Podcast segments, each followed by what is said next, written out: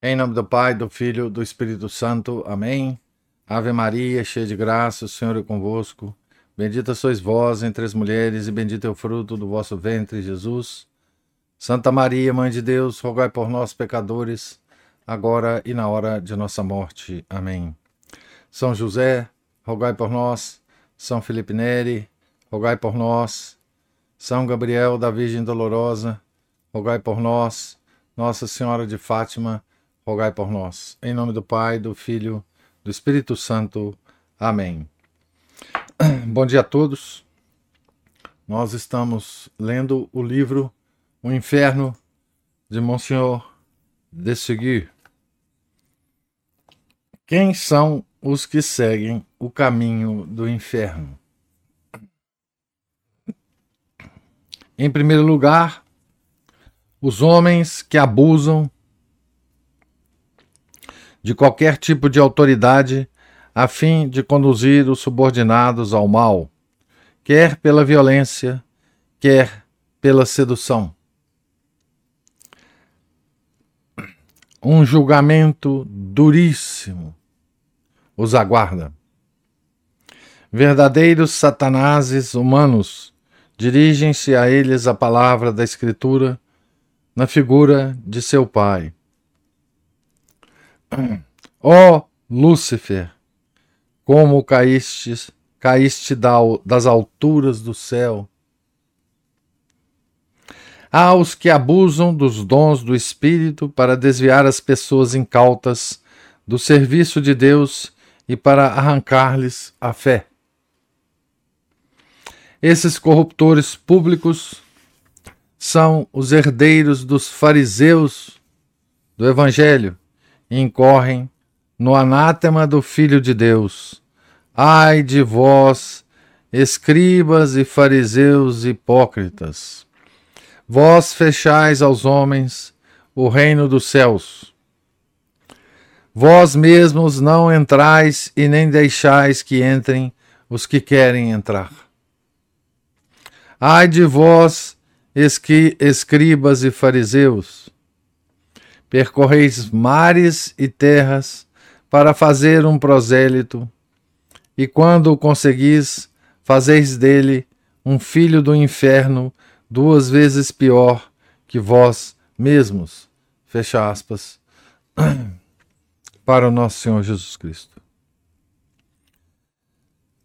Pertencem a essa categoria os jornalistas ímpios os professores de ateísmo e de heresia, e a turba multa de escritores sem fé e sem pesar, que todos os dias, conscientemente, calunia, blasfema e mente, de que se serve o demônio, pai da mentira, para perder as almas e insultar a Jesus Cristo.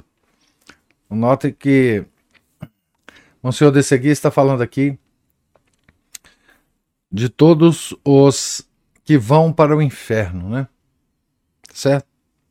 Então, primeiro, os que abusam da autoridade, a fim de conduzir ao mal seus subordinados, né? Depois, a classe, digamos assim, de dos intelectuais. Ah, jornalistas, professores, escritores, tá certo? Que ele compara aqui, que ele chama, na verdade, de fariseus, escribas e fariseus. Então, no Evangelho, quando Nosso Senhor se dirige ah, aos escribas e fariseus, ele está se dirigindo à classe intelectual. Né? Ai de vós, escribas e fariseus hipócritas. A, cla a classe dos intelectuais, né? Há os orgulhosos, que, cheio de si, desprezam os outros e lapidam-nos impiedosamente. Homens duros e sem coração encontrar-se-ão Caso não se convertam até o momento da morte, com o juiz que também é implacável. Os orgulhosos. Há os egoístas, os maus ricos, que afogados nos refinamentos do luxo e da sensualidade, só pensam em si mesmos e esquecem os pobres. Vede o mal rico do evangelho, de quem o mesmo Deus, o mesmo Deus afirma: ele foi sepultado no inferno. Aos avaros, cujo único cuidado é acumular moedas, esquecendo-se de Jesus Cristo e da eternidade. São esses homens de dinheiro que, através de negócios muito duvidosos, de secretas injustiças, de comércios desonestos e da aquisição de bens da igreja, constroem ou construíram fortunas, grandes ou pequenas, sobre bases que repudiam a lei de Deus. Deles se escreveu que não possuirão o reino dos céus.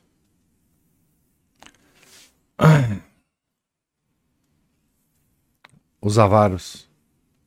A avareza, né? Aqui está é, toda a o, o, o reino da economia, do capitalismo, da usura. Há os voluptuosos, que vivem sem temor ou remorsos por seus hábitos impudicos, que se abandonam às paixões, que não tem outro Deus senão o ventre, e cuja única alegria são os gozos animais e grosseiros dos prazeres sensuais. Há as almas mundanas, frívolas, que só querem diversão e passatempos. Segundo o mundo, são pessoas honestas, que esquecem a oração, o serviço de Deus, os sacramentos salvíticos. Salvíficos. Não se preocupam o mínimo com a vida cristã. Não pensam na alma. Vivem em estado de pecado mortal.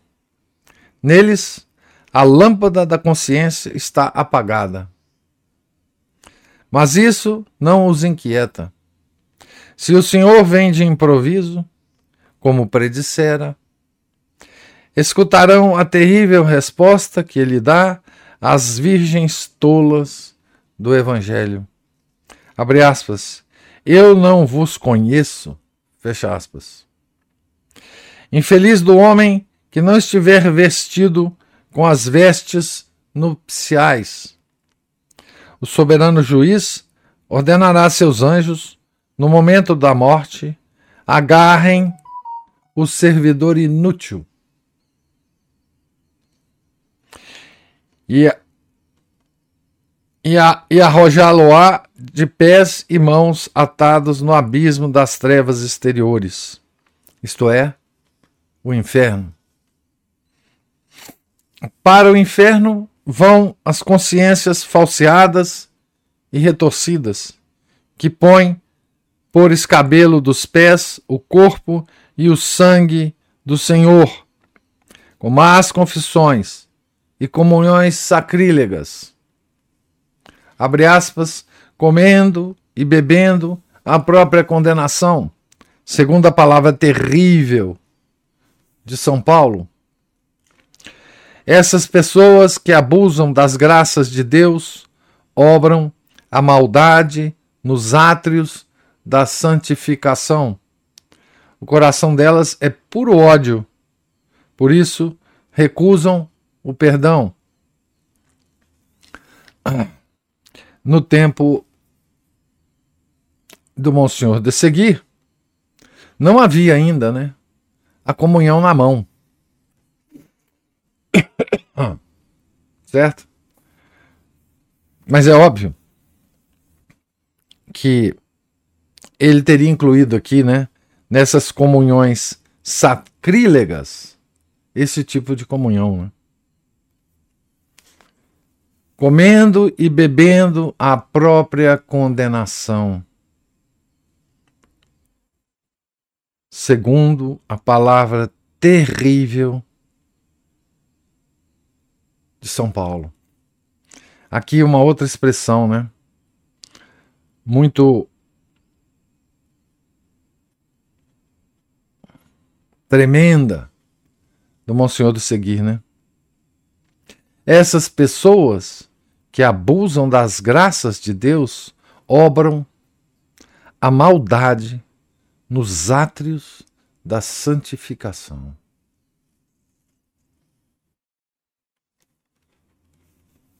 Nos átrios da santificação, nos altares, né? Obram a maldade nos átrios da santificação.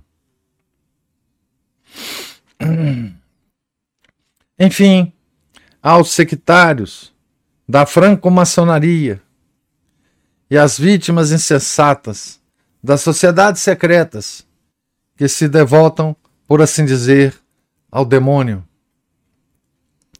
Ao jurarem viver e morrer fora da igreja, sem sacramentos, sem Jesus Cristo e, por conseguinte, contra Jesus Cristo.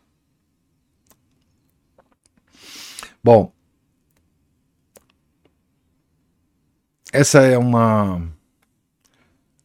uma uma posição da igreja, né? É, que foi amenizada depois do do concílio, né? Mas os franco-maçons, né?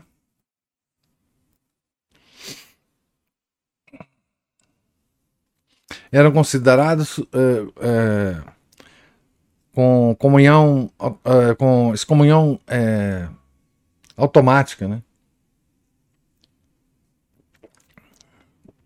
Antes do concílio.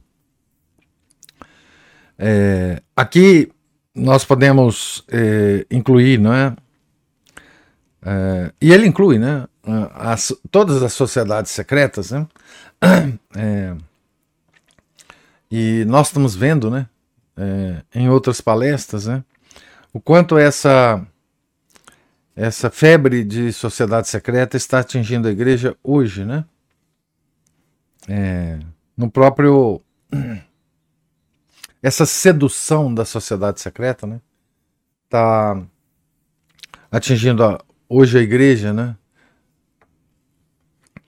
De forma tão tão intensa, inclusive é, digamos assim o lado tradicional da igreja. Não afirmo que do, todos esses irão com certeza ao inferno. Não afirmo.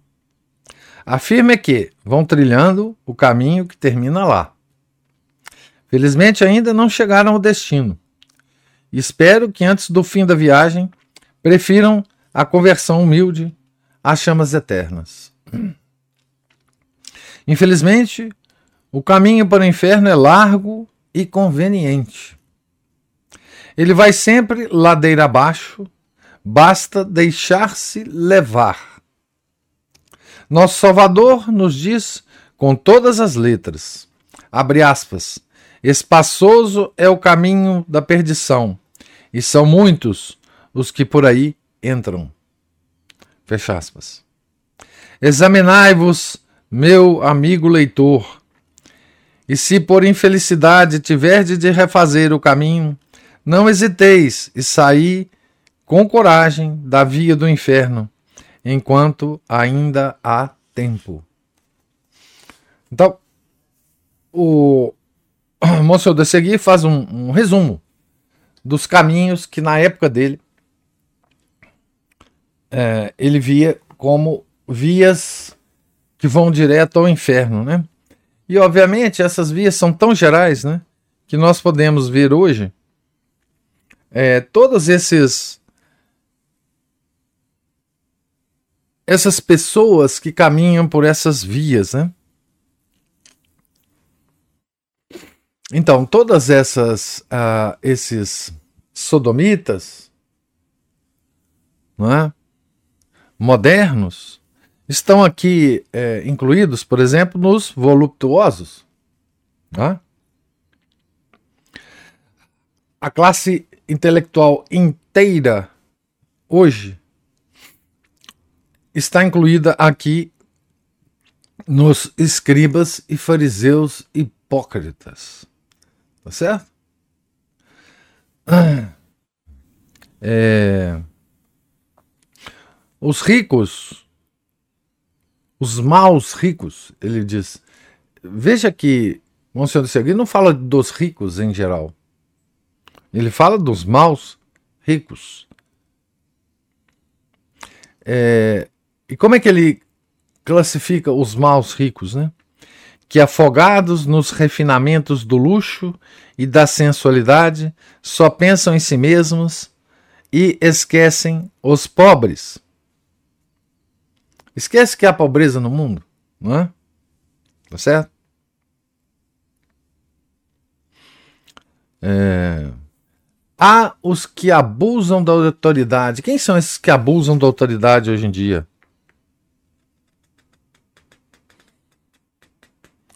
Que ele. Veja como é que ele fala. Ele fala em primeiro lugar dessas pessoas, né? Que abusam da autoridade. De qualquer tipo de autoridade, a fim de conduzir os subordinados ao mal, quer pela violência, quer pela sedução. verdadeiros satanases humanos. Dirige-se a ele as palavras da Escritura na figura de seu pai, ó Lúcifer, como caíste das alturas do céu. Então, se vocês é, per, é, perceberem, esses homens que abusam da autoridade são o que a gente chama hoje desses poucos homens né, que parecem controlar toda a humanidade. Né? Certo? É, para usar os termos é, correntes, né? os globalistas, os senhores do mundo, né? os senhores desses fundos de investimento que controlam todas as empresas do mundo, né? eles são os que abusam da autoridade. E são também os maus ricos. Né? Tá certo? Então aqui a gente percebe todas as classes de pessoas que hoje existem no mundo. E é bom que a gente fique também é, avisados, né? Porque aqui também tem coisa para nós, né? Tem coisa para a gente avaliar, né? aos orgulhosos, cheios de si, desprezam os outros e lapidam-nos impiedosamente. Jogam pedra, né? Lapidar. Lapidam-nos impiedosamente. Homens duros e sem coração. Podemos ser nós, né? Encontra-se-ão, caso não se converta até o momento da morte, com um juiz que também é implacável. Os egoístas, os maus ricos. Há os avarentos, né? tá certo? Cujo único cuidado é acumular moedas. E avarentos aqui não são só as pessoas ricas. Há muitos pobres avarentos, não é? Pois bem, aqui existe então uma classificação para a gente refletir em que classe dessas nós nos encontramos, se por acaso nos encontramos, né? em alguma dessas classes, né? Tá certo?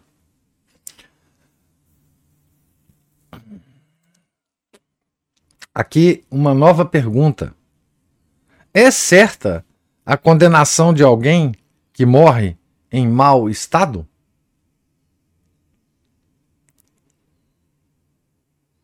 A resposta do bom senhor de seguir é não. Esse é um segredo que só, Deus, só a Deus pertence. Há pessoas para quem todos estão no inferno, como a outras para as quais todos estão no céu. Os primeiros se imaginam justos, os segundos se acham caridosos. Enganam-se uns e outros, e o primeiro erro é querer julgar o que não é dado ao homem conhecer aqui embaixo. Isso é muito importante, né? Nós tendemos a fazer esse julgamento, né? É, eu comentei com vocês ontem a respeito da morte de pessoas, é, digamos assim, que a gente é, que a gente sabe que são pessoas más, né? Que, que historicamente cometeram atos maus, né? E muito, muitos católicos já fazem o julgamento, né? As pessoas estão no inferno agora. Né? Poucos minutos depois da morte é, da pessoa, é, aparecem muitos católicos por aí dizendo: Ah, tá vendo? O fulano já está no, no, no inferno, né? Então, essa, essa, essa, esse aqui é muito importante que o Monsenhor desse aqui está falando para nós católicos. Né? É certa a condenação de alguém que morre em mau estado? Não. Não, não é. Não é certa a condenação. Esse é um segredo que só a Deus pertence. Aí ele pega duas classes, duas classes de católicos.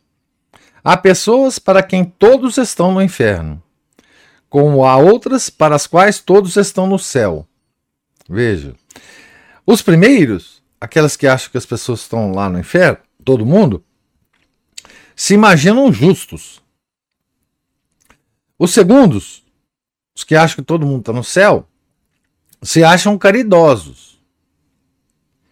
Quer dizer, as pessoas que acham que o inferno está vazio, né, que está todo mundo no céu, se acham caridosos. Né?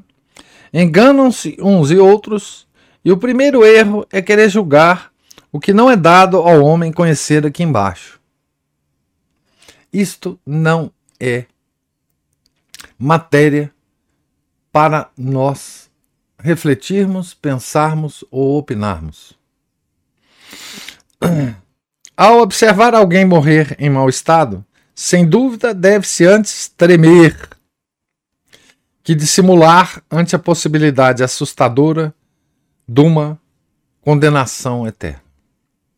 Assim é que, em Paris, faz alguns anos, uma infeliz mãe, ao ver o filho morrer em circunstâncias medonhas, ficou dois dias de joelhos, arrastando-se de um móvel para o outro, soltando gritos de desespero e repetindo sem parar: Meu filho, meu filhinho, no fogo, queimando, queimando eternamente.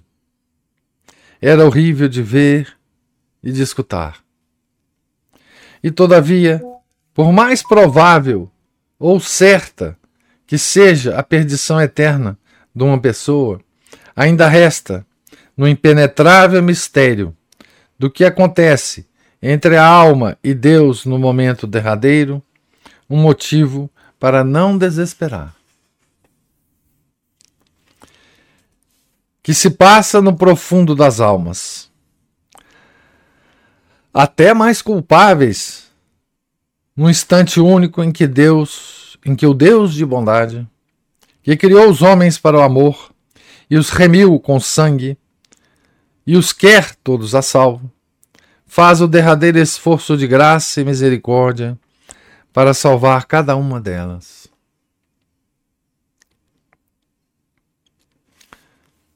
Pouquíssimo tempo é necessário para a vontade retornar a Deus. Então ninguém sabe, né, o que se passa nesse derradeiro momento, né, com a vontade do moribundo, né?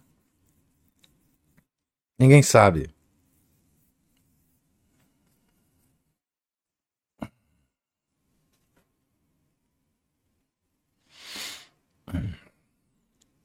Assim, a igreja não tolere que se pronuncie como certa a condenação de quem quer que seja. Com efeito, isso seria usurpar o lugar de Deus. À exceção de Judas e de alguns outros, cuja a condenação o próprio Deus revelou com alguma clareza nas Santas Escrituras, a condenação não é certa para ninguém. Não há muito tempo, a Santa Sé provou de modo curioso essa intolerância. Por ocasião da beatificação de um grande servo de Deus, o padre Palota, que viveu e morreu em Roma em odor de santidade sob o pontificado de Gregório XVI. Então, Gregório XVI foi o Papa antes de Pio IX. Né? Então, ele foi o Papa uh, até a década de 30 né, do século XIX. Certo dia, certo dia, o Padre Santo acompanhava ao derradeiro suplício um assassino da pior casta, o padre, o padre Palota, né? Que se obstinava na culpa, troçava de Deus, blasfemava e gargalhava sobre o cadafalso. Ele já estava lá, né? Para ser morto e estava zombando de Deus. O padre Palota esgotou todos os recursos de conversão. Estava ele sob o cadafalso, ao lado do miserável. Com o rosto banhado em lágrimas, o padre arrojou-se a seus pés, a suplicar-lhe que aceitasse o perdão dos crimes, a mostrar-lhe o abismo e ante do inferno, onde iria cair. Perante as súplicas, o monstro respondera com um insulto e uma última blasfema, e já sua cabeça tombava sobre o cutelo fatal. Na exaltação da fé, da dor e da indignação, e para que o horrível escândalo se transmutasse em lição salutar para o ajuntamento do povo, o Padre Santo se erguera, agarrou pelos cabelos a cabeça ensanguentada do suplicado, exibindo à multidão, disse: Vede, gritava com uma voz tonante, vede bem. Eis aqui um rosto de um condenado. Então, esse é o culpado falou, né? Bem, esse ato de fé é bem compreensível e, em certo sentido, admirável. Todavia, disseram que era necessário interromper, interromper o processo de beatificação do venerável Padre Palota. A Igreja é mãe de misericórdia, e tanto é que ela espera mesmo contra a esperança, quando se trata da salvação eterna de uma alma. Então, o simples fato né, desse padre ter feito isso né, foi motivo para interromper o processo de sua beatificação. Então, a igreja, o que significa? A igreja discente e docente não pode pronunciar nenhuma sentença de quem morreu. Se está salvo, se não está salvo, se está no purgatório, no céu, no inferno. O céu, sim, no céu, os processos antigos de beatificação tinham uma certeza grande né, de que o, o beato ou o santo, né, é, com, com grande probabilidade estaria no céu, né, mas no inferno não. Né? Veja o que ele fala sobre quem fica falando que as pessoas estão no inferno. Tá? Ah, fulano foi para o inferno. A igreja não tolera que se pronuncie como certa a condenação de quem quer que seja. Com efeito, isso seria usurpar o lugar de Deus. À exceção de Judas e de alguns outros, cuja condenação o próprio Deus revelou com alguma clareza nas Santas Escrituras, não foi revelação particular, né? A condenação não é certa para ninguém.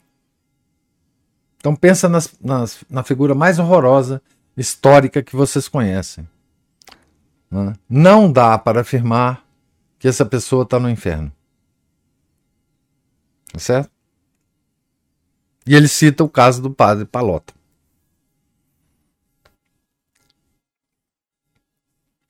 O exemplo dá esperança e leva consolo aos verdadeiros cristãos diante de certas mortes assustadoras, súbitas e imprevistas, ou mesmo positivamente ruins. Julgando apenas a aparência, as pobres, as pobres almas estão perdidas. Há quantos anos esse ancião vivia longe dos sacramentos, troçava da religião, patenteava incredulidade.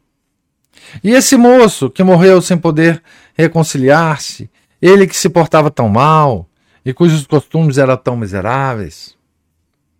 E esse homem e essa mulher que foram surpreendidos pela morte no momento ruim e que parece quase certo que não tiveram tempo de se emendar. Não importa. Não devemos, não podemos dizer, de modo algum, que estão condenados. Sem deixar de atender às regras da santidade e da justiça de Deus, jamais percamos de vista as regras da misericórdia. Veja, isso se aplica a pessoas próximas da gente, né? que morre longe da igreja. Né? Certo? Eu tive quatro irmãos, todos já falecidos. Todos viveram fora da igreja. Todos. Dois deles maçom, maçons, não é? é... Enfim, cultivando os piores vícios e as piores virtudes. Tá certo? Mas não posso afirmar que eles estejam no inferno. Certo? Isso dá um certo consolo para nós. Tá certo? É, como a gente não tem certeza que a pessoa está no inferno, nós podemos rezar pela alma dela. Tá certo? Nós só não podemos rezar pelas almas dos condenados. Esse assunto me lembra um fato extraordinário e ao mesmo tempo consolativo. A fonte donde o Auri é para mim garantia de sua perfeita autenticidade. Essa Esse caso aqui é maravilhoso. Tá? Eu sempre repito para vocês, vocês vão é, lembrar quem me, quem me ouve com frequência. E quanto mais velho eu fico, mais eu repito meus casos, porque também só conheço alguns. Mas vamos lá. Esse caso é extraordinário. Num dos melhores conventos de Paris, desculpe, de Paris, ainda hoje vive uma religiosa. Judia de origem, notável pelas altas virtudes e pela inteligência. Então, nessa época é, que o, o, o Monsenhor de Segui escreveu esse livro, que é que época que é essa? Ele terminou esse livro. Ele terminou esse livro. Aqui tem a data. 1875. O epílogo. É de 1875, festa da Imaculada Conceição, 8 de dezembro. Então, ainda, a, a, ainda hoje vive uma religiosa judia de origem, notável pelas altas virtudes e pela inteligência. Seus pais eram israelitas. Eu não sei como, quando tinha cerca de 24 anos, ela se convertera e recebera o batismo. A mãe era judia verdadeira, praticante e possuidora de todas as virtudes de uma boa mãe de família. Ela amava a filha de paixão. Quando soube da conversão da filha, ficou tomada de uma de um indescritível furor. A partir daquele dia, foi um não cessar de ameaças e ardis de toda espécie para trazer de volta a apóstata, entre aspas. Era como a mãe a chamava, a religião dos pais. Por outro lado, a jovem cristã, cheia de fé e de fervor, cheia de fé e de fervor rezava incessantemente e diligenciava para converter a mãe. É, o Felipe está falando aqui, já sei o caso. É, porque esse, já me ouviu contar isso várias vezes. Né? Ao perceber a esterilidade dos esforços, a jovem conversa conclui que um grande sacrifício obteria, mas, mais que todas as ações, a graça solicitada e resolveu se oferecer a Jesus Cristo. Ela ingressou decidida numa ordem religiosa. Tinha 25 anos. A infeliz mãe desesperou-se como nunca contra a filha e a religião cristã, o que só aumentava o ardor da noviça para conseguir de Deus uma alma tão querida. Durante 20 anos ela insistiu. Via a mãe de tempos em tempos. A afeição maternal reacendeu-se um pouco, mas aparentemente nenhum progresso da alma. Certo dia, a pobre religiosa recebeu uma carta que comunicava o súbito falecimento da mãe.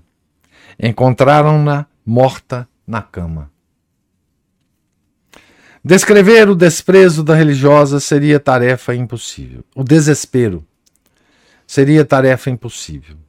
Meio ensandecida de dor, sem saber o que fazia ou dizia, correu com a carta na mão e se lançou aos pés do Santíssimo.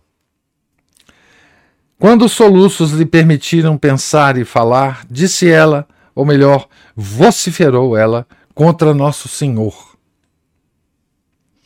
Abre aspas. Meu Deus, foi assim que atendestes minhas súplicas, minhas lágrimas, tudo que faço há 20 anos? E após enumerar-lhe os diversos sacrifícios, ela acrescenta num arrobo inexprimível. Abre aspas.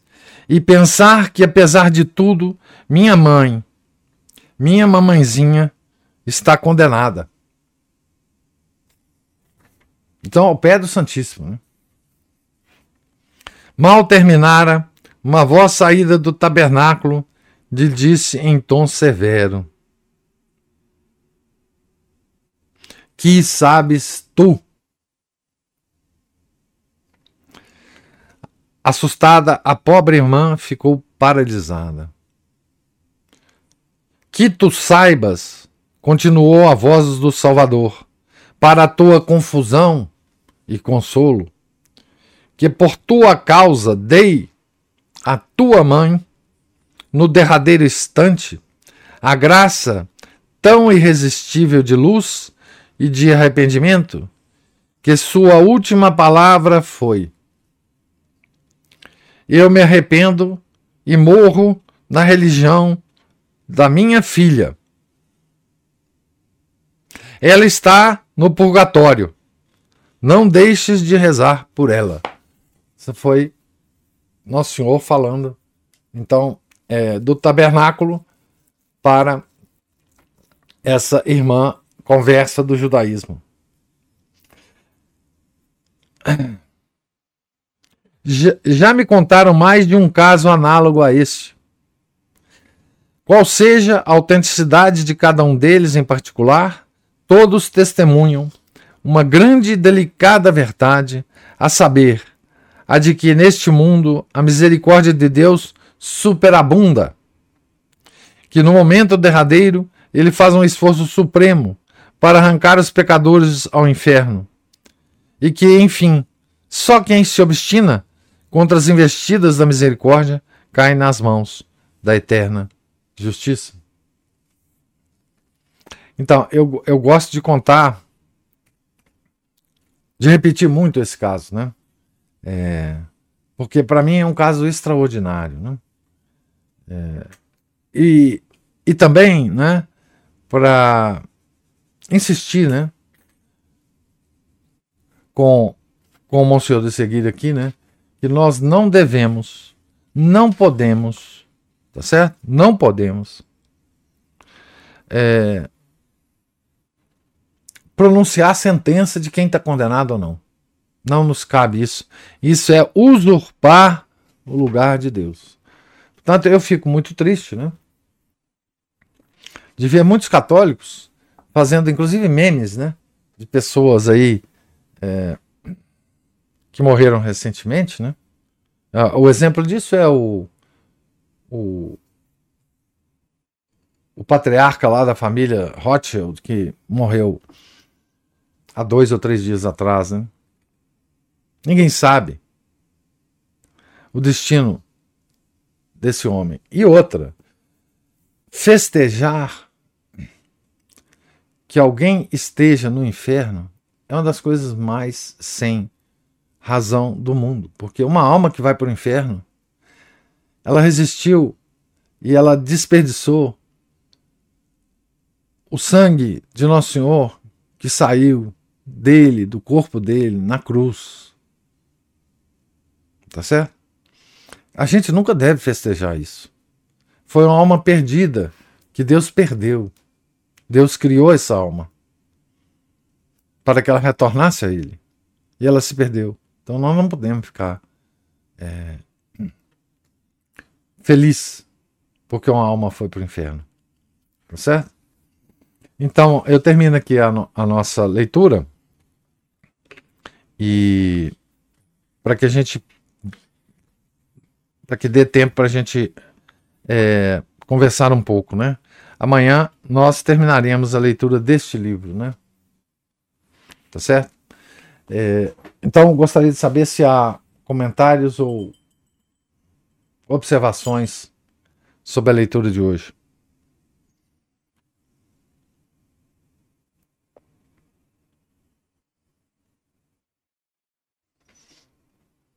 É muito ensinamento num livrinho tão pequeno, né? Pois é. Esse livrinho é uma, uma coisa, é uma, um tesouro, né? É, é um tesouro. É. tesouro. É. Um baú completo de tesouro. É. é. E o esse homem, né? Seu de seguir, ele foi brindado, né, por Deus com uma facilidade, uma clareza é, para escrever e para para escrever de coisas é, é, complicadas de uma maneira tão simples. Né? É uma coisa impressionante. O Felipe levantou a mão.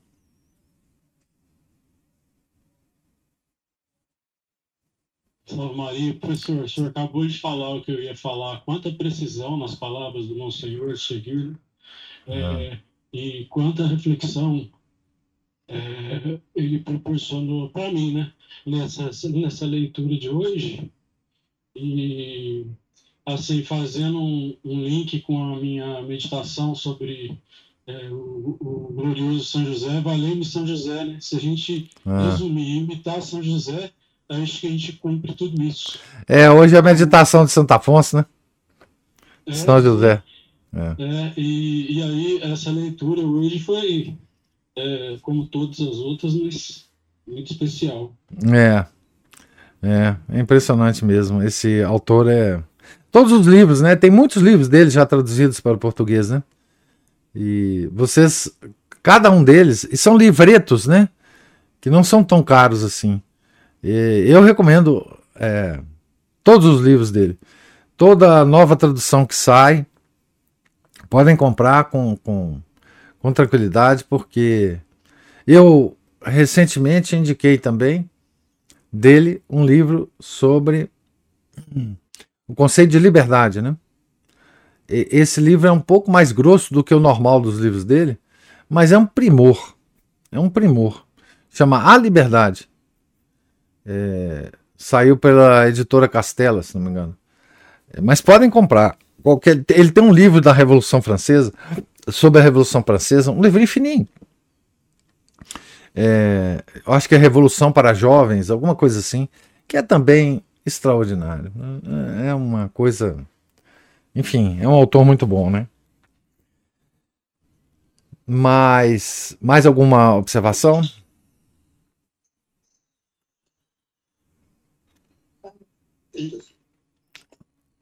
Quantos assuntos ele linka, né? Quantos assuntos ele linka é, é, com as palavras dele? É, muito, muitos temas, né? Questão do liberalismo, enfim, uma infinidade de assuntos que são importantes e são tratados é, com poucas palavras. Ah, todos os assuntos que ele via importantes para os católicos no século XIX, o século que ele estava vivendo, ele escreveu pelo menos um opúsculo. É, a obra dele é vasta, né? E ele foi muito admirado, né? É, por Pio IX, né? Depois ele tem um problema de vista. Eu acho que esse, no final ele ele morreu cego, né? Mas é ele tinha uma carreira, é, digamos assim, eclesiástica é, muito promissora, né? Mas ele ficou cego num determinado momento. Ele estava já sendo cotado para ser bispo e etc. Mas depois essa, essa doença cortou essa carreira, mas nos deu um, um escritor absolutamente extraordinário. Né? Mas acho que a Ana Paula ou o Márcio iam falar alguma coisa aí. Professor. Diga, Márcio. É, não, tem coisa até que o senhor falou que tirou da minha boca praticamente. É, bom, é, primeiro assim, aquela nem a condenação é garantida, né? E nem a salvação também, né? É. Aquela turminha do morre uma pessoa assim que ela nem é lá grandes coisas. Ah, é santo. É, é, é santo. Né? Todo mundo vira bonzinho depois que morre. Né? Ah, é bom, bom pai, bom marido. Bom não sei o quê. Deus lá, o que é. que, é que esse sujeito era. Às vezes ele era né, é, bom pai, mas não era bom marido, uhum. era um péssimo patrão, sei lá. Né? É, uma coisa interessante também, o pessoal está falando do Monsenhor de Seguir, é, Deus suscita os, os, seus santos né, justamente para fazer o que precisa ser feito de acordo com as dificuldades da época. Né? É. Então, as dificuldades da, da, da época, no pleno século XIX, em especial na França, era isso, liberalismo, né, a perda das, da, da fé, e ele justamente escreveu exatamente contra todos esses erros né, e essas falhas do, do, dessa época, né, e principalmente nesse lugar. Escreveu de forma clara, qualquer pessoa, né, até hoje em dia, com mau nível de, de leitura, consegue entender, na época dele, melhor ainda, né? E, hum. e, e, pôde fazer isso. Então, assim, para nós mesmos, a gente tem que ficar pensando, né? Aquelas discussões que muitas vezes a gente teve. O que seria um santo para o nosso tempo? É. O nosso tempo, exatamente, o santo é um sinal de contradição. É.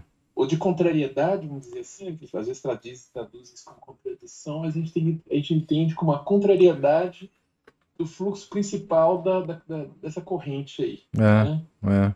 É, a gente tem que ver isso. O que, que é o, qual, quais são os problemas do nosso tempo? Aí nós vamos ter que fazer o movimento contrário, né? Como Santo Inácio de Loyola falava. Né, o, esqueci o termo exatamente que ele, que ele usa. É o, mas é o movimento contrário. Ou seja, andar, né, como, como São José e Nossa Senhora faz, fizeram, na, perceberam que, per, que perderam Nosso Senhor, né? Saem de Jerusalém lá no, no, último mistério da alegria lá. Eles voltaram, e aí você vê um fluxo de gente saindo de Jerusalém, ou seja, como também o fluxo de gente saindo da igreja, contrariando, seja né, o, saindo mesmo, abandonando formalmente o, apostatando, na né? prática, apostatando na prática, o caminho que tem que fazer é exatamente esse, é o, é o caminho inverso, né, para buscar nosso Senhor, buscá-lo e encontrá-lo no templo, o templo da igreja, da nossa igreja, né? E praticar aquilo, né? como nosso Senhor falou, eu vim aqui fazer a vontade do Pai, então a gente tem que fazer a vontade de Deus, não a nossa. É. que é um, a questão do, do mau uso da liberdade. Né? Na verdade, tem que fazer conformidade com a vontade de Deus. Esse sim é o bom da liberdade. Mas, e aí a gente tem que fazer isso o tempo todo, verificar o que está errado e fazer o contrário. Tem que, tem que, ser, tem que estar contrariado e contrariar esse, né, esse sinal de contradição aí, de contrariedade o tempo todo. Ele próprio se, se disse, né, nas, na boca do, do São Simeão lá, que seria sinal de contradição. Exatamente, exatamente. Então a gente tem que fazer essa, essa buscar essa imitação também. Só que o problema é que muitas vezes as pessoas elas estão tão assim, imersas nesse oceano é, de poluído aí que elas simplesmente não percebem que elas estão nadando uma, uma coisa dessa. Igual a gente conhece, por exemplo, a gente mais velho, assim, principalmente nem, nem inclusive viveu a vida inteira aqui, por exemplo, em outras cidades, até em outros países. É, a gente tem uma, uma pontos de referência, né? Conviveu com gente mais antiga, é, conviveu com gente que saía desde um sistema semi-feudal até gente super moderninha, plus ultra aí, né? É, então a gente tem uma referência de que aquilo que a gente está vivendo aqui não é normal. E essas pessoas jovens, muitas vezes, elas não têm, tiveram nem tempo de vida, né? não teve deslocamento no tempo nem no espaço para poder perceber que isso que eles vivem não é normal. Você vira para um jovem hoje em dia e fala essas coisas, eles dão aquele olhar desviado, assim, parece que tá olhando na, parede, para a parede atrás da gente, né? Tipo, hum. não tô entendendo nada que esse cara tá falando. Como assim? Que, que é. coisa ridícula é essa? Como assim isso não é normal? Claro que é normal.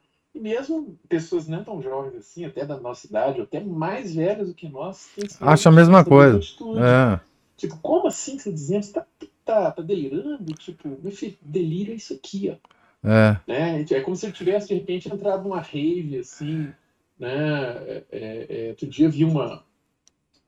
Fuçando aqui no YouTube, tinha uma, um, uma sugestão de um negócio que veio depois uma coisa com outra, com outra, com outra. Eles fizeram uma inteligência artificial lá do Harry Potter, uma rave. Aí eu assim, gente, mas uma rave é isso? Será? Aí é uso de droga, gente bebendo, doido, é, é, é, gente beijando rato. É. Fizeram assim, coisas muito de, de, entre humanos, não, mas o nível de doideira das pessoas estava assim já, a gente dando abraço na, na, mesa, na cadeira, no banheiro desmaiado, aí fica pensando, é, a vida hoje em dia, ela virou uma rave, as pessoas ficaram doidas, um ambiente completamente é, hostil a qualquer forma de, de vida virtuosa, né? Então a gente tem que perceber, tentar perceber isso. Mas se a pessoa não tiver um ponto de referência né, seja nas leituras, nos estudos, no, nos modos de vida antigos, que eu gostava muito de, de pesquisar, perguntava para minha avó, meu avô, né, como é que era a vida dessa época? O que, que vocês faziam? Como é que vocês comiam? Que, como é que vocês trabalhavam? Ah. Igual aquele negócio do, do, Globo Repórter, né? Quem são eles? Onde vivem? De que se alimentam? né? É. Aí, ficava escrafunchando, perguntando, vendo foto antiga. Ah, esse era seu tio avô.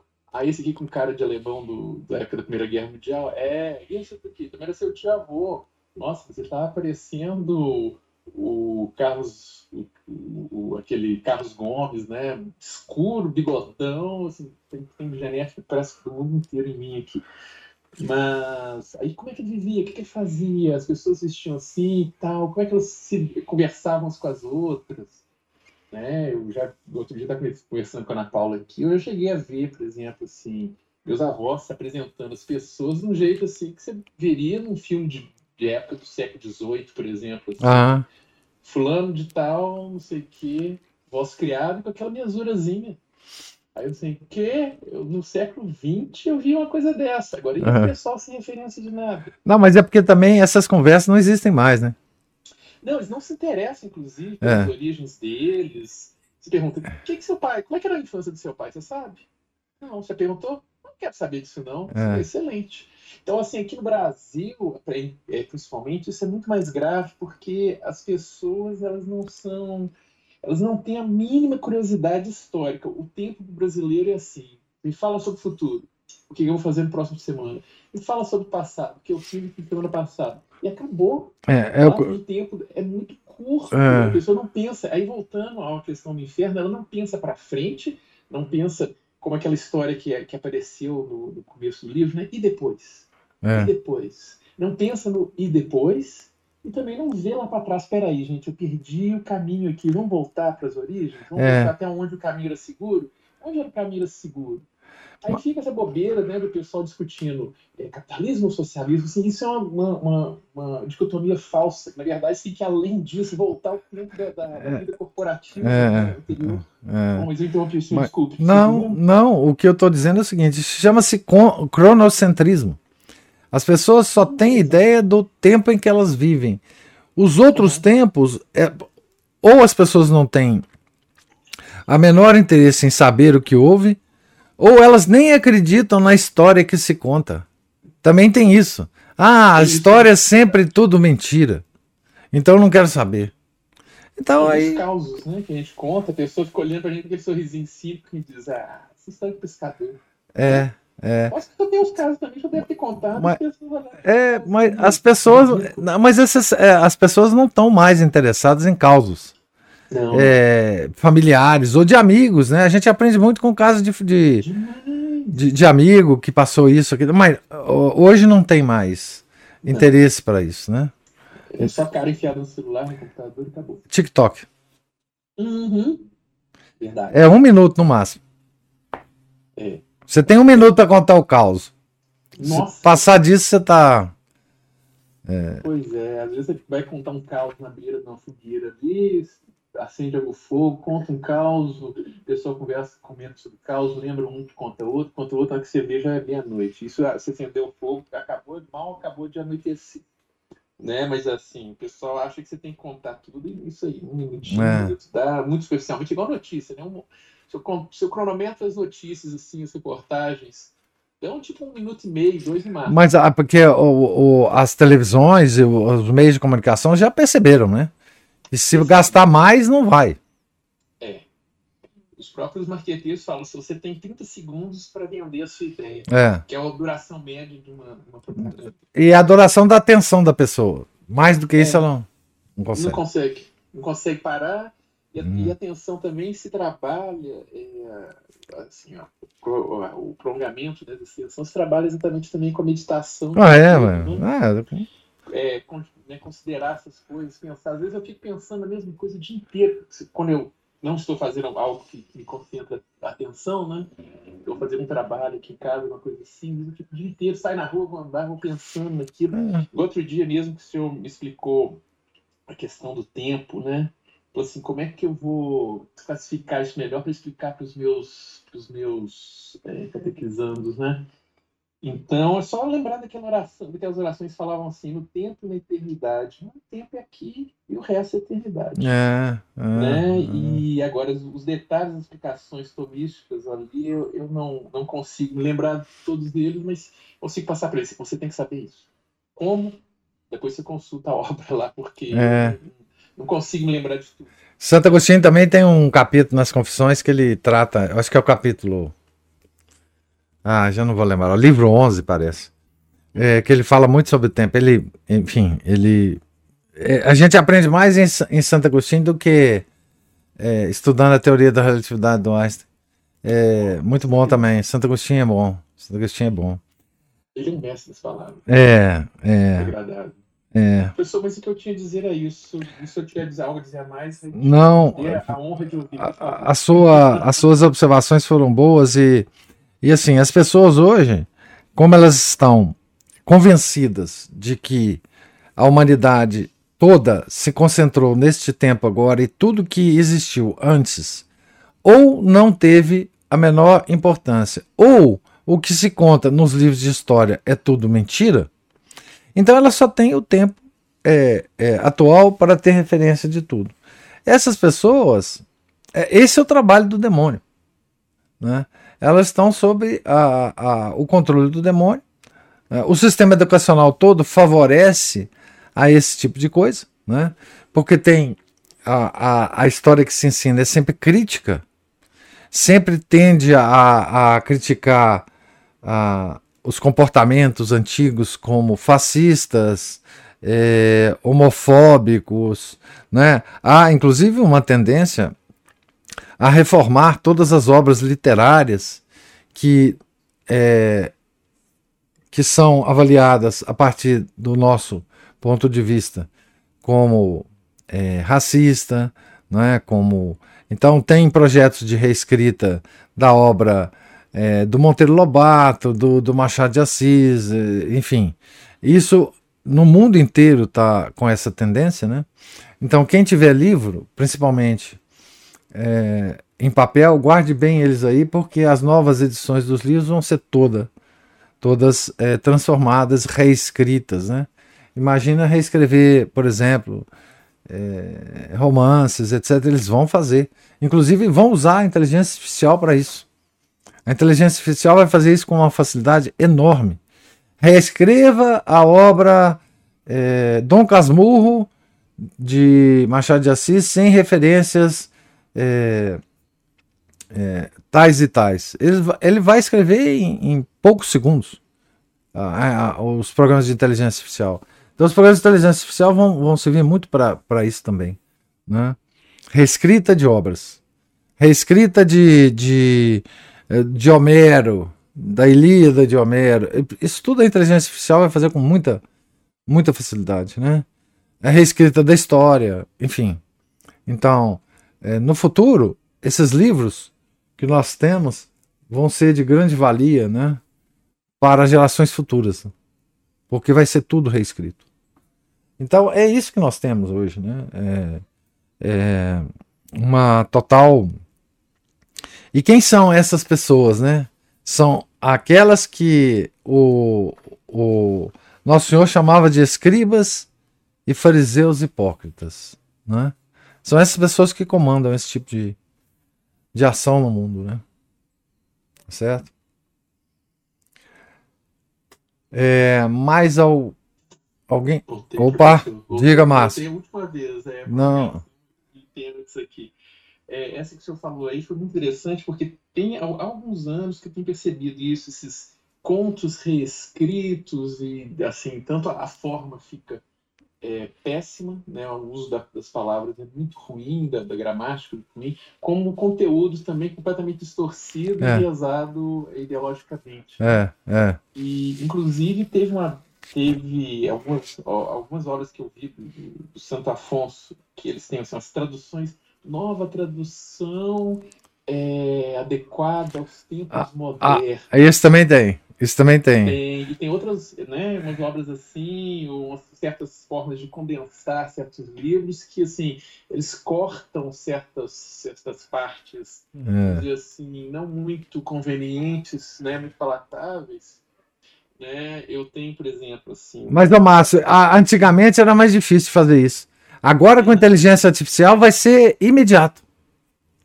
Nossa, é impressionante, né? Para fazer essas dissertações de mestrado, tese de doutorado, então agora vai ser muito mais fácil. Do... Não, mas você pensa bem, você pega uma obra de Santo Afonso, uhum. é, só para ficar na nossa, no nosso métier aqui religioso, e fala para a inteligência artificial reescrever a obra, sem as seguintes referências: tais, tais, tais, tais, tais, tais. Vai guiando, né? Tá certo? Ela escreve em segundos.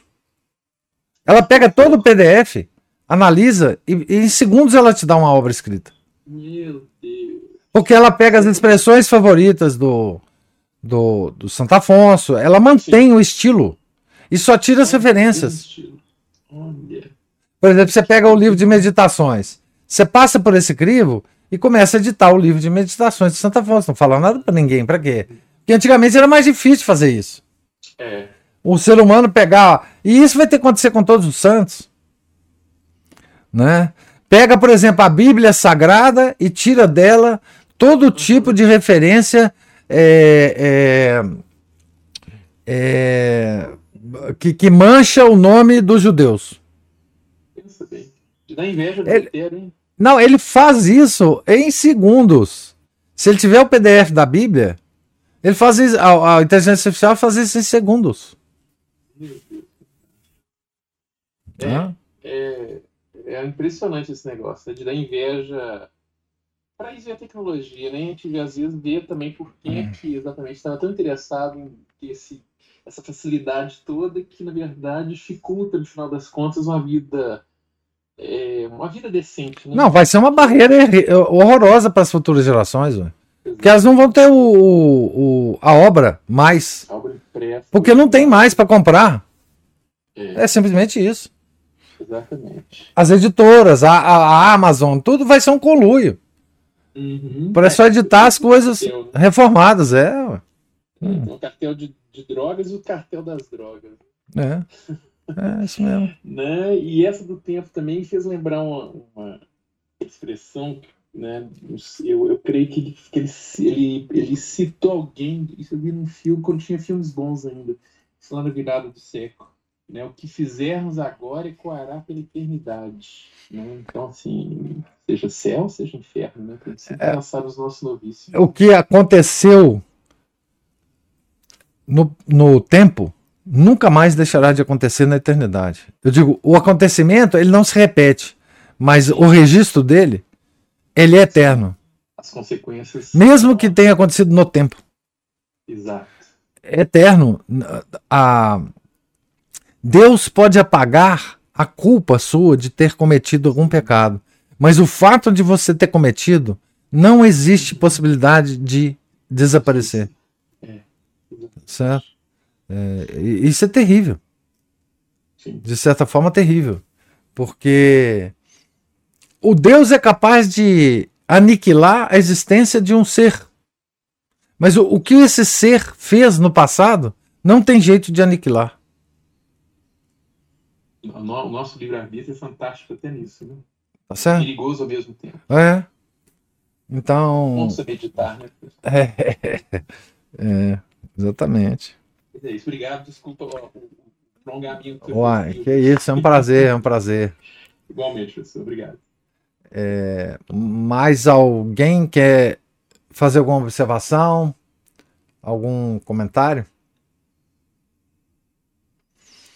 Então, Deus lhes pague a presença, a paciência, os comentários e observações. Tenham todos um santo dia. Fiquem com Deus. Em nome do Pai, do Filho e do Espírito Santo. Amém. Ave Maria, cheia de graça, o Senhor é convosco. Bendita sois vós entre as mulheres, e bendito é o fruto do vosso ventre, Jesus. Santa Maria, Mãe de Deus, rogai por nós, pecadores, agora e na hora de nossa morte. Amém. São José, rogai por nós. São Felipe Neri, rogai por nós. São Gabriel da Virgem Dolorosa, rogai por nós. Nossa Senhora de Fátima, rogai por nós. Em nome do Pai, do Filho, do Espírito Santo. Amém.